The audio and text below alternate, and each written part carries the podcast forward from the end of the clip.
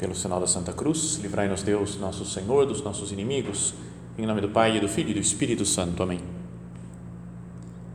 Meu Senhor e meu Deus, creio firmemente que estás aqui, que me vês, que me ouves. Adoro-te com profunda reverência.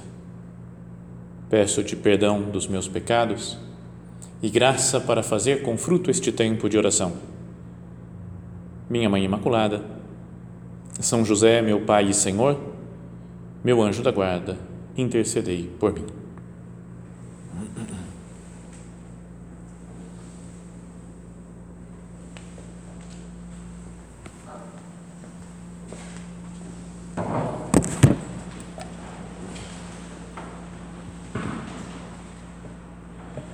Com a vossa licença, soberano Senhor sacramentado.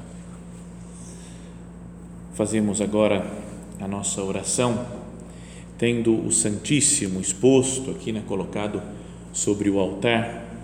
E isso nos dá né, a, a sensação de, até por fisicamente estarmos um pouco mais perto, né, pouca coisa assim, mas está ele exposto diante de nós, nos, nos ajuda a meditar na intimidade pessoal que cada um de nós deve ter com Cristo nosso Senhor. Que esse deve, deveria ser como que o objetivo da nossa vida. Viver sempre assim, né, em, em proximidade com Cristo, conversando com Ele, ouvindo o que Jesus tem para nos dizer, ou simplesmente só contemplando o Senhor. Com uma pessoa que ama a outra e fica só contemplando sem que seja necessário falar nada. E acho que algo mais ou menos nesse estilo, né, de proximidade com Cristo, foi o que aconteceu naquela que é talvez a, a sala mais importante do cristianismo todo, que é o cenáculo, que é o tema da nossa meditação de agora. O cenáculo era conhecido também como a sala superior, que ficava no alto de uma casa, assim, uma espécie de segundo andar da casa, e que era um lugar onde ocorreu os momentos de maior intimidade entre Jesus e os seus apóstolos. Entre as pessoas que conviveram mais de perto com Jesus, coisas muito importantes aconteceram lá. Ele aparece no Evangelho, nos Atos dos Apóstolos, por exemplo, quando fala que Jesus tinha pedido para eles prepararem um lugar né, para, para fazerem a última ceia. Fala assim no Evangelho de São Marcos. Ele então né, falou assim: vocês vão até a cidade, até Jerusalém, vão encontrar um homem carregando uma vasilha de água. Ele então vos mostrará no andar de cima uma grande sala arrumada. Lá fareis os preparativos para nós. Como que Jesus já tinha pensado antes como fazer, quando fazer, onde fazer a última ceia, aquele momento final de despedida dos discípulos. E depois ele aparece outra vez, já quando começou a igreja nascente, né? depois que Jesus já subiu aos céus, fala que depois de ver Jesus subindo aos céus, então os apóstolos deixaram o Monte das Oliveiras e voltaram para Jerusalém, à distância que se pode andar num dia de sábado. Entraram na cidade e subiram para a sala de cima, na sala superior, o cenáculo, onde costumavam ficar. E aí diz assim: eram Pedro e João, Tiago e André, Filipe e Tomé, Bartolomeu e Mateus, Tiago, filho de Alfeu, Simão o Zelota e Judas, filho de Tiago, todos os apóstolos. E ainda fala, todos eles perseveravam na oração em comum, junto com algumas mulheres, entre elas Maria, a mãe de Jesus. Então, procuremos nos sentir também nessa que é a sala mais importante do cristianismo. Vamos imaginar que a nossa situação agora, né, diante de Jesus sobre o altar, é como a daqueles primeiros cristãos, dos primeiros apóstolos, seguidores de nosso Senhor. Imaginemos que nós estamos lá agora e vamos recordando todas as coisas que já aconteceram nessa sala.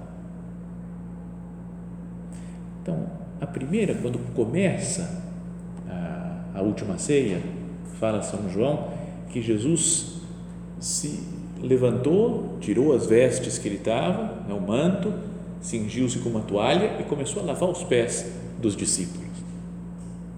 Então deve ser legal isso, né? Não sei se vocês já foram, se alguma das que está aqui já teve em Jerusalém, mas é um dos sonhos que a gente deveria ter. Né? Já pensou um dia eu chegar lá, entrar no cenáculo e falar: foi aqui, ó, que Jesus lavou os pés dos discípulos. Já pensou? Não falar, é aqui que ele se colocou como um servo de todos aqueles homens rudes. Depois Jesus instituiu, falei, nesse lugar que Jesus instituiu a Eucaristia. A primeira vez que alguém comungou no mundo foi nessa sala. Quando Jesus, pela primeira vez, falou: Isso é o meu corpo, isto é o meu sangue que será derramado por vós. Depois tem toda aquela conversa longa de Jesus com os discípulos, que ele fala tantas coisas, fala sobretudo do amor, né? fala: Amai-vos uns aos outros como eu vos amei. Nisso conhecerão que sois meus discípulos. Então, um mandato novo, né? um mandamento novo que Jesus dá, ele dá nessa sala também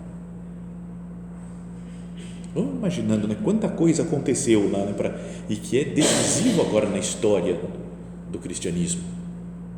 Lava pés, a instituição da Eucaristia, o mandamento novo de amor às pessoas. É quando Jesus chama os apóstolos de amigos também.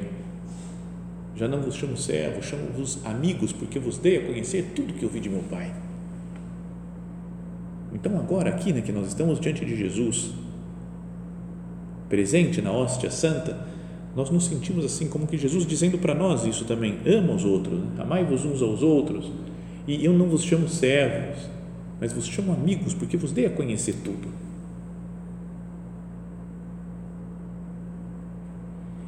Depois, Jesus faz aquela longa oração ao Pai, que está no Evangelho de São João também, que é chamada de oração sacerdotal de Jesus, Jesus começa lá na frente dos apóstolos rezar por todo o futuro da igreja, por todo o futuro do cristianismo.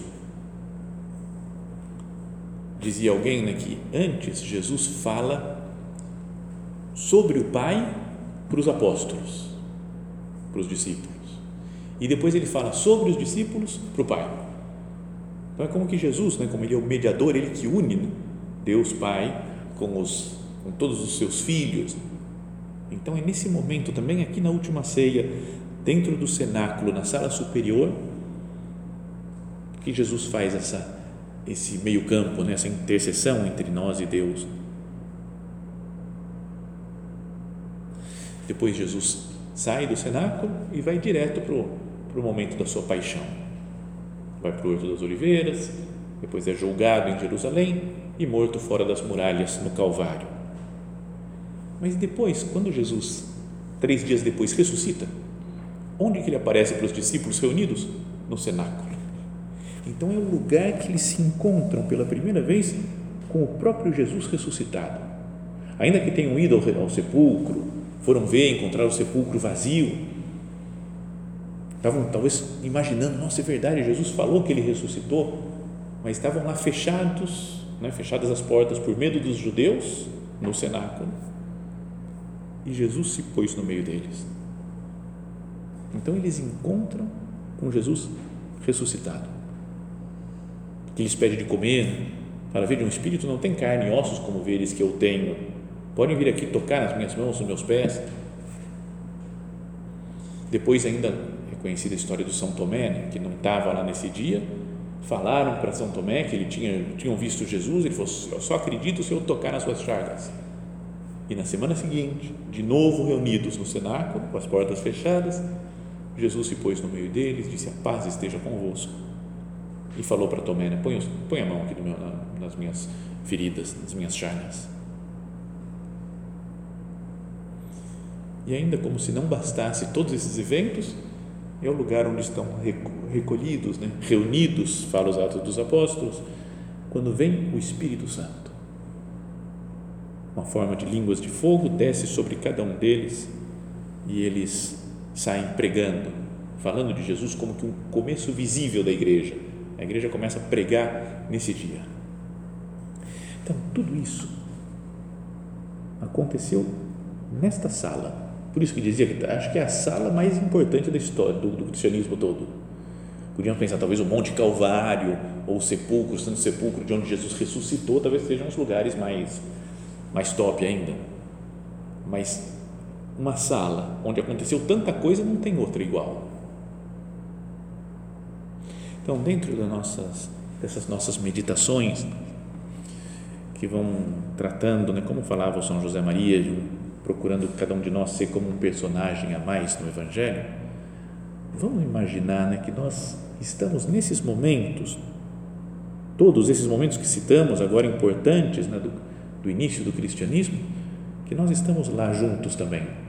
Por uma graça de Deus, Ele nos permitiu entrar. E vemos os apóstolos, cada um deles, e vemos Nossa Senhora e as santas mulheres, e até alguns parentes de Jesus, outras pessoas conhecidas, alguns discípulos, que pudessem estar lá junto também. E esse encontro, essa proximidade com Jesus, faz com que a gente conheça melhor também as outras pessoas. Então, por exemplo, o Judas. O Judas, sei lá, talvez ele já tivesse meio se distanciando um pouco do grupo dos apóstolos. Né? A gente pode imaginar, não sei como é que era, mas pode ser que ele já estava ficando meio chato, sabe? Reclamão. Vê a mulher lá, Maria de Betânia, né, que ungiu os pés de Jesus com perfume. É, podia ter dado esse dinheiro, esse dinheiro ter vendido, dar para os pobres. Tá meio reclamão. Estavam começando a perceber alguma coisa de estranho. Mas lá no cenáculo é que Jesus fala: Um de vós vai me trair molha um pedaço de pão, entrega para Judas e ele sai para entregar Jesus. No cenáculo, a gente fica conhecendo melhor as coisas por estarmos perto de Cristo. Como São João, né, que nessa cena daí ele estava reclinado perto de Jesus, que ele sentava, né, falamos outras vezes, né, numa mesa em forma mais ou menos de U, assim eles ficavam meio apoiados num braço, meio deitado, uma espécie de sofá, divã, e com outra mão iam pegando a comida na mesa, comia mais com a mão assim mesmo, né? não tinha garfo e faca, essas coisas. Então iam comendo com a mão, com a outra apoiada, então ele estava muito perto de Jesus, São João. E falou: Quem é que vai te trair? E Jesus fala: é aquele a quem eu dei um pedaço de pão molhado. E deu para o Judas. Senhor, eu quero estar do seu lado também, Jesus, para te conhecer melhor para conhecer melhor as pessoas que convivem comigo. Lá, por exemplo, no cenáculo, que São Pedro também deu aquela bola fora, né? com boa, boa intenção. Eu vou morrer por ti se for preciso, nunca vou te abandonar. E Jesus fala para ele: Antes que o galo cante essa noite, tu me negarás três vezes. De jeito nenhum, não vou trair. Não. Impetuoso do jeito que era, impulsivo Então a gente vê o estilo, o modo de ser de São Pedro. O outro, São Felipe, que também foi falar uma frase show, mas também pisou na bola. Né? Falou assim, Jesus, mestre, mostra-nos o Pai, e isso nos basta. Uma frase, é isso aí que a gente quer. Mostra o Pai, está tudo decidido, fim de papo. E Jesus fala: Quanto tempo estou convosco, Felipe, e não me conheces? Há tanto tempo e você ainda não me conhece.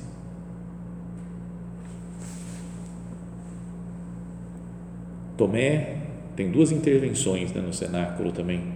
Uma, primeira, quando Jesus fala, eu vou, né, mas vocês vão me seguir depois, porque vós conheceis o caminho. E aí ele também impetuoso, Tomé fala, vamos saber onde você vai? Como é que a gente pode saber o caminho? Está com vontade com Jesus, né? está no cenáculo, está batendo papo, fala, não estou entendendo nada disso. Mas é a ocasião em que Jesus fala, eu sou o caminho, a verdade e a vida, ninguém vai ao Pai senão por meio de mim. E depois é quando ele também não tinha aceitado a vinda de Jesus, a ressurreição de Jesus. Então fala, agora sim, né, eu, vou, eu vou tocar nas mãos dele e ao se encontrar com o Senhor, ele fala, meu Senhor e meu Deus. Está baixo. É.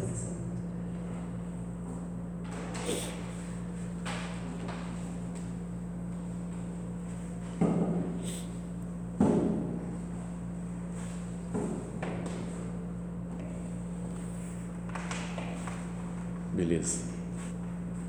Acertou?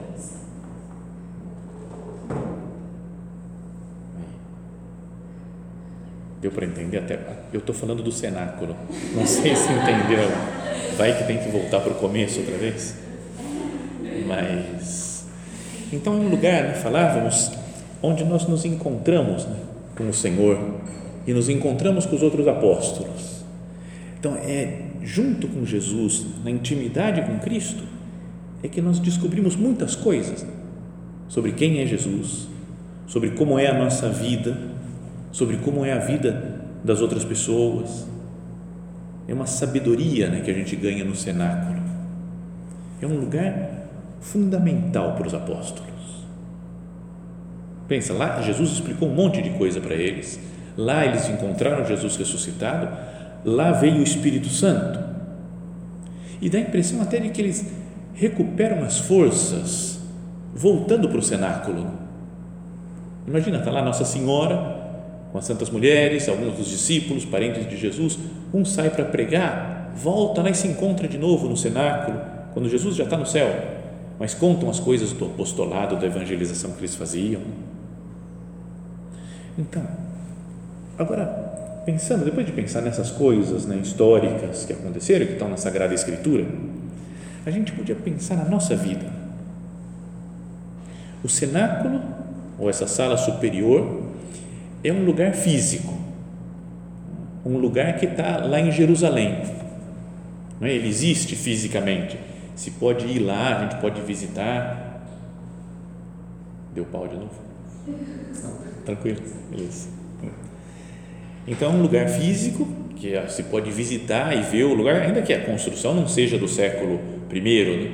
foi foram construindo outras coisas, tem outras salas né, de mais modernas mas naquele lugar, além de ser um lugar físico que se pode visitar, conhecer, podíamos entender como também deve ser um lugar espiritual na nossa vida.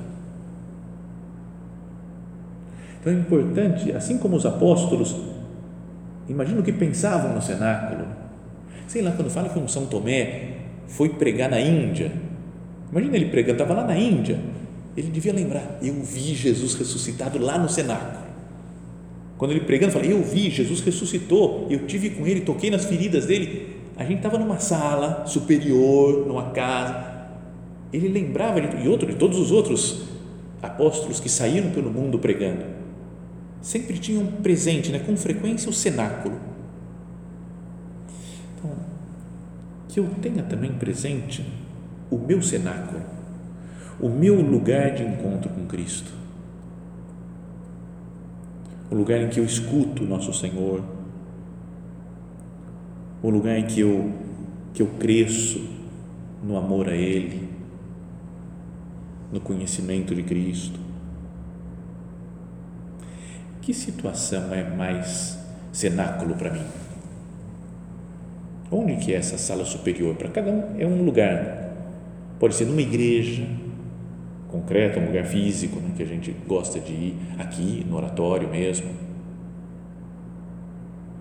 Pode ser no trabalho, quando eu estou trabalhando, quando eu estou estudando. É cenáculo para mim, quando eu estou estudando, eu encontro com Cristo, ou, nossa, parece que não tem nada a ver, né? Isso daqui, estudo, não é nada, não tem nada a ver com Jesus. A minha família, pensar nos, nos próprios parentes, nas, próximas, nas amigas ou é um lugar, um momento de adoração com o Santíssimo, como esse que nós estamos aqui diante do Senhor? Ou é quando eu faço minha oração no meu quarto, naquele meu canto lá que eu rezo com calma, com paz? Ou é quando eu leio a palavra de Deus e medito nela? É importante para a vida espiritual nossa que cada um busque encontrar o seu cenáculo. Onde que é o lugar onde eu me encontro mais profundamente com Jesus, onde é o lugar onde eu reforço, eu, eu recupero as minhas forças e ir constantemente para esse lugar. Talvez cada um tenha a sua história pessoal, né? até lembrar de algum momento no passado, não é um momento em que será que a gente se encontrou com Cristo a primeira vez? Né? Tem gente que fala o meu momento que eu encontrei Jesus. Tem gente que nem sabe direito quando é que foi esse momento. Outros, outros sim, vê muito marcado na sua história. Eu falei, vou voltar para lá, recomeçar as coisas outra vez. Então, meditar no cenáculo deve nos levar a viver né, como um, assim chamada igreja primitiva, o começo da igreja. Pensar em como era a fé daqueles primeiros discípulos do Senhor, das santas mulheres. Então, por exemplo, quando nós recebemos a graça dos sacramentos, praticamente foi lá que começou tudo. Né? O sacramento da Eucaristia, por exemplo, foi lá que começou. Cada vez que a gente comunga, estamos indo para o cenáculo. O sacramento da ordem sacerdotal, os padres né, que se ordenam, começou lá quando Jesus instituiu o sacramento da ordem. A confissão foi lá também, já depois, depois da última ceia, quando Jesus apareceu ressuscitado, né, e falou: é, recebei o Espírito Santo, pecados a quem vocês perdoarem vai ser perdoado, quem não perdoar não vai ser perdoado. Não, podia pensar até que o sacramento da Crisma tem sua origem lá, porque foi quando veio o Espírito Santo. Então eles vão impondo as mãos nas pessoas, depois vem o Espírito Santo fora de lá do cenáculo também para outras pessoas, outros povos. Então, podíamos pensar em cada vez que nós recebemos esses sacramentos, recordar do cenáculo. Ou lembrança do cenáculo deve me levar a servir os outros. Jesus lavou os meus pés. Jesus se colocou numa posição de escravo diante de nós. Eu não deveria me fazer assim também? Fazer mais escravo dos outros? E ainda mais que Jesus falou: Amai-vos uns aos outros como eu vos amei. É para olhar para o exemplo dele. Para Jesus ama assim, de dar sua vida, entregar o seu corpo e sangue, lavar os pés. Compreendeis o que eu vos fiz? Falava Jesus depois de lavar os pés. Vós me chamais mestre, Senhor, e dizeis bem, bem, porque eu sou. Então, se eu, vosso Senhor e mestre, vos lavei os pés, deveis lavar os pés uns aos outros também.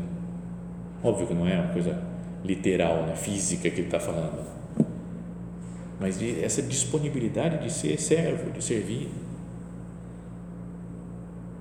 A gente vê Jesus rezando ao Pai, oração sacerdotal de Cristo. Então, eu falei, é assim que eu tenho que rezar também. Me dirigir ao Senhor, pedir pelo, pelas pessoas que estão comigo.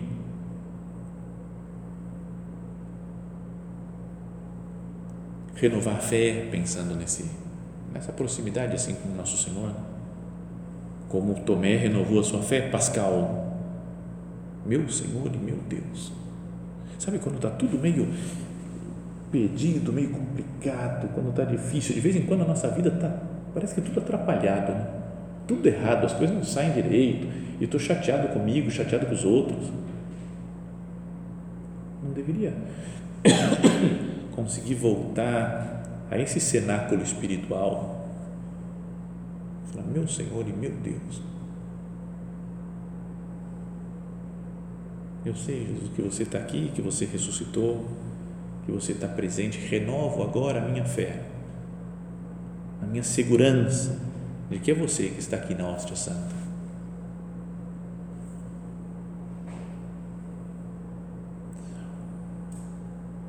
meditar no cenáculo deve nos fazer pensar também no zelo apostólico. Foi lá né, que o fogo de Pentecostes veio sobre cada um dos discípulos e eles se transformaram. Antes estavam no cenáculo com as portas fechadas por medo dos judeus. Depois que vem o Espírito Santo, saem e começam a pregar e falar em línguas diferentes como o Espírito Santo ia inspirando e cada um ouvia falar as maravilhas de Deus na sua própria língua. Senhor, eu não deveria, olhando para você, estando aqui no cenáculo, renovar o meu zelo apostólico também. E além disso, ter comigo a presença de Maria, que estava lá. Acompanhou o seu filho em todos os seus momentos. E na cruz, Jesus fala: mulher, eis aí o teu filho, e depois diz a São João, né, o discípulo: eis aí a tua mãe. E ela fica com os discípulos no cenáculo até a vinda do Espírito Santo. Então, essa é essa sala fundamental né, na história do cristianismo, da nossa fé, que deve nos fazer sentir próximos de Cristo né, e receber nela o Espírito Santo. Agora, um versículo antes da, de falar dessa sala, daí, de, de usar a palavra sala superior, que depois ficou sendo o cenáculo, Jesus, ele fala uma outra expressão, ele fala, ó, segue esse homem que está carregando o vaso de água, a bilha de água, e ele vai mostrar para vocês, né, fala, vai, pergunta para ele, qual que é a sala que o mestre vai celebrar a Páscoa com os discípulos. Então daí ele vai mostrar uma sala superior. É a primeira vez que fala qual que é a sala. Usa uma palavra no Evangelho, no original, em grego, que é uma palavra que se diz catálima. Catálima. E é, a tradução é mais como qual que é o quarto de hóspedes. Então é uma espécie de essa sala, o cenáculo, pode se chamar também de quarto de hóspedes, no caso é uma um lugar reservado na casa para quando viesse um hóspede para ficar lá morando. Então é chamado também de quarto de hóspedes, catálima. E essa palavra aparece só aí no Evangelho, no Novo Testamento inteiro, em mais um lugar, que é quando Jesus vai nascer. E fala então que Maria e José foram até Belém e ela deu à luz seu filho primogênito, envolveu em faixas e colocou numa manjedoura porque não tinha lugar para eles na catálima. A gente fala, a gente acha não tinha lugar na hospedaria, a gente imagina uma espécie de hotel, né? Tinha hotel, o hotel estava lotado. Não tinha hotel nenhum, né? Dois mil anos atrás, em Belém, né? pobreza, não tinha. Então, mas queria pelo menos a casa de alguém que tivesse uma, uma, um quarto reservado para os hóspedes e não tinha lugar para eles na catálima, então teve que nascer num estábulo. Mas agora é como se Jesus falasse assim, quando eu vim para o mundo, não tinha lugar para mim na catálima. Mas agora que eu vou dar minha vida pela humanidade, eu vou fazer algumas coisas tão importantes, eu quero que vocês preparem uma catálima para mim, um quarto de hóspedes. Essa sala superior, onde ele lava os pés dos discípulos, onde ele dá o mandamento do amor, onde ele institui a Eucaristia, onde ele aparece ressuscitado, onde ele hum, onde vem o Espírito Santo, tudo preparado por Jesus se nós, às vezes, não. Jesus, Jesus vem à nossa vida e a gente não tem nenhuma catálima preparada para Ele, né? nenhum lugar, nenhum. Então, vamos preparar agora, Senhor Jesus, eu quero ter uma catálima para você. Eu vou preparar também esse cenáculo, vou lembrar que eu tive no cenáculo com você, Jesus. E quero que o meu coração, a minha vida seja um cenáculo, para você estar à vontade e nós ganharmos intimidade. O Papa Francisco foi no ano 2014, um ano depois de ter sido eleito Papa, ele foi para Jerusalém e teve lá e celebrou uma missa no cenáculo. E nessa missa ele dizia quanto amor e quanta bondade fluíram do cenáculo. Quanta caridade saiu daqui, como um rio que sai, que surge da sua nascente, começando como um riacho e depois se expandindo e se tornando uma grande torrente Começou com aqueles doze, as santas mulheres, e depois inundou o mundo inteiro de tantos cristãos na história. Todos os santos retiraram forças dessa fonte. E o grande rio da santidade da igreja continua a fluir a fluir do coração de Cristo, da Eucaristia e do Espírito Santo. Então, que nós, junto com Santa Maria, né, nessa, nessa catálima, nesse cenáculo, na sala superior, nós renovemos o nosso amor a Cristo, nosso Senhor, que se entrega por nós, né? e renovemos o nosso desejo de, com a força do Espírito Santo, levar Deus a todas as partes, levar Deus a todas as pessoas.